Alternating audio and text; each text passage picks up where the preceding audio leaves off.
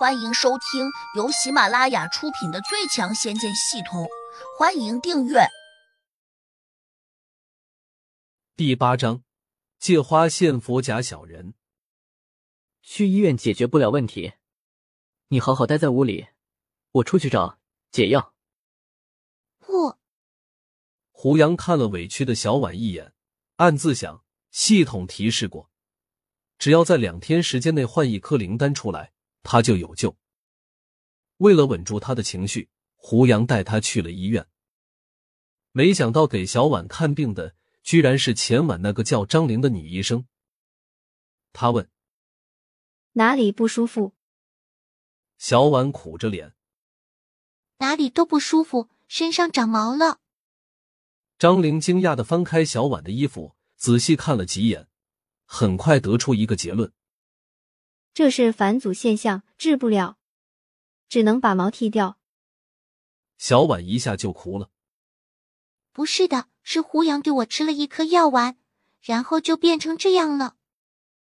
张玲有些惊异，马上问胡杨：“给小婉吃了什么药？”是颗补药，只是量小了一点，补的不够。张医生，你随便给他拿点镇定药，稳住他不哭就行。我现在就去给他找解药。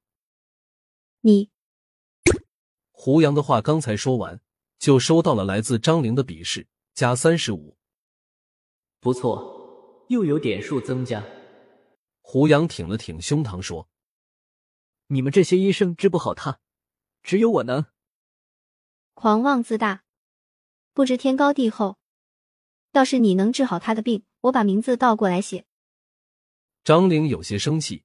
扔了个轻视的眼神过来，胡杨的脑中立刻又增加了三十七个点。费尽心思让他心生鄙视，居然才增加这么点数值。胡杨不想和他废话，转身出门，打算去找些点数。他心里却有点火大。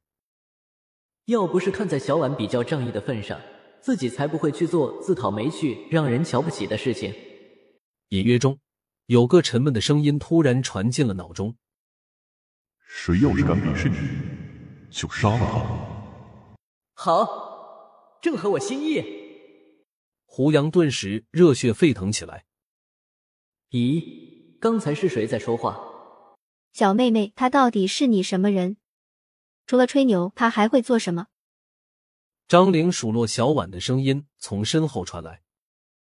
这个美女医生好像是故意说给自己听的。胡杨出门时又收到了他几十个点，系统现在已经有四百多了，但是距离六千八百这个数值还是差得太远。世上无难事，只怕有心人。也许找那种地位较高的人，就能够快速增加数值。这样一想，胡杨叫了个车，直奔市区里面的锦荣大酒店。这是全市最好的五星级大酒店，入住里面的客人想来非富即贵，说不定运气好还能遇见明星。到了那里，胡杨惊异的看见酒店前面那个小广场上摆放着一个由玫瑰花组成的心形图案，上面写着：“肖新雅，我爱你。”肖新雅只是个接近一线的歌星，算不上特别红，但有一点却是毋庸置疑的。她非常漂亮，看这情形，她昨晚可能住在这酒店里面。广场上围聚着不少人，大概有一百多个，大家都在窃窃私语，说今天要不是酒店的朋友偷偷发消息，自己肯定不知道这里会上演一出好戏。旁边不远，还停着一辆红色的法拉利敞篷车，一个西装革履的男子正洋洋得意的站在车旁边。胡杨明白了。可能是这家伙给肖新雅准备的，只等女主角一出现，他就冲上去求爱。不过胡杨总觉得好像哪里不对劲，那些玫瑰花和跑车似乎有问题。不多会儿，一个清丽脱俗的女子穿着一袭白色长裙，从酒店里面走了出来，身后还跟着几个男女。围观众人开始欢呼。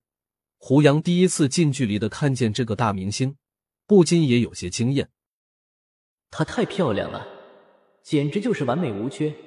如果林星站在她面前，估计连个丑小鸭都算不上。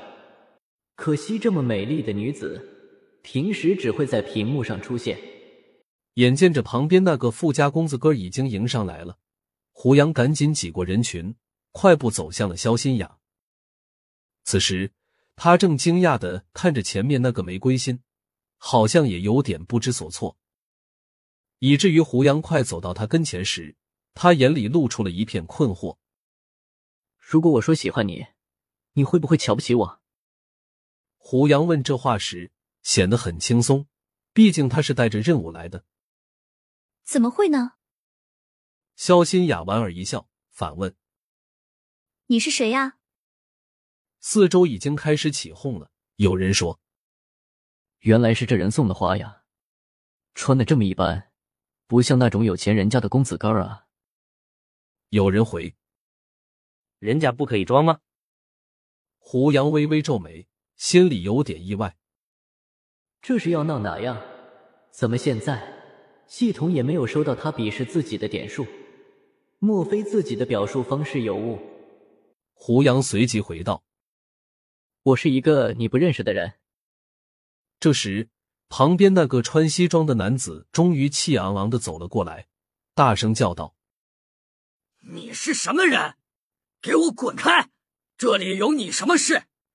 胡杨转头看了西装男一眼，心里冷笑了一声。如果你好言好语叫我让开，我绝对不会阻你好事。既然你这么嚣张，那我也就不客气了。我是来向肖新雅求婚的。胡杨指着地上的心形玫瑰花说。西装男顿时就怒了：“你有什么资格向肖新雅求婚？你有钱吗？你买得起这些花吗？这里有九百九十九朵红玫瑰，全是进口香水喷洒过的。”而且是昨晚直接从法兰西空运过来，你知道值多少钱吗？法兰西，还法兰东呢？像这种过夜玫瑰，批发价一朵只值五毛。胡杨鄙视的看着他，场中一片哗然，大家都乐了，谁都清楚，这花定是那西装男摆放的。肖新雅忍不住也拧了拧秀眉。